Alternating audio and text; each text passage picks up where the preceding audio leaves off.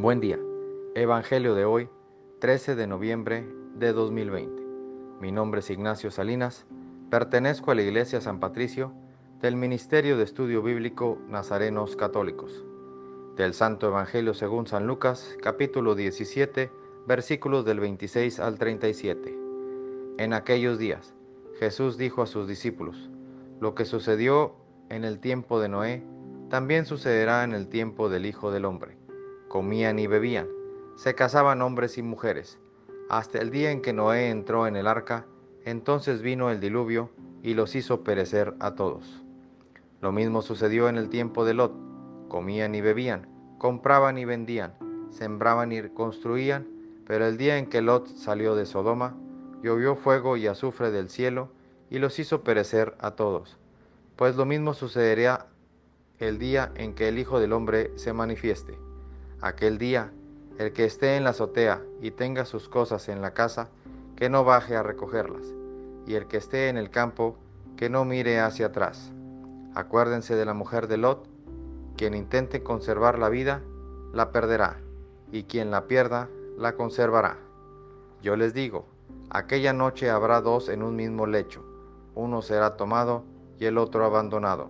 Habrá dos mujeres moliendo juntas, una será tomada y la otra abandonada.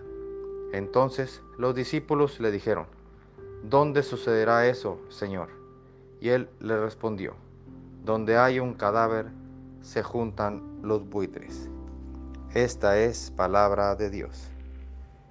Gloria a ti, Señor Jesús. Reflexionemos.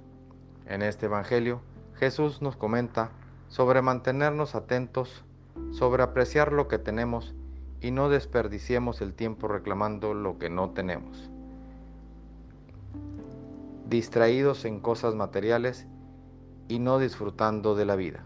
Jesús nos dice que no nos, no nos preocupemos por el futuro, que mejor nos ocupemos en el presente, que el día de hoy es lo que importa, y al ocuparte del día que estás viviendo, el futuro se irá acomodando poco a poco.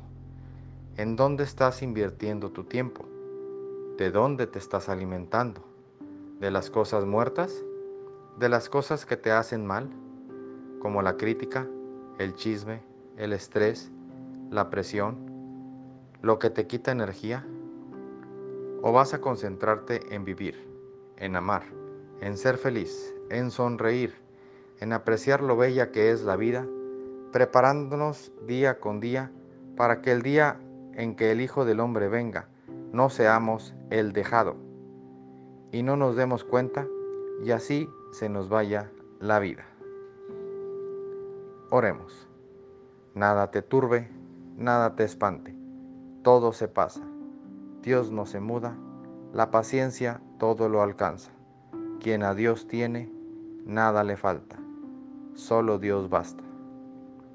Vayamos con alegría a proclamar lo que Dios nos ha enseñado que tengan un excelente día.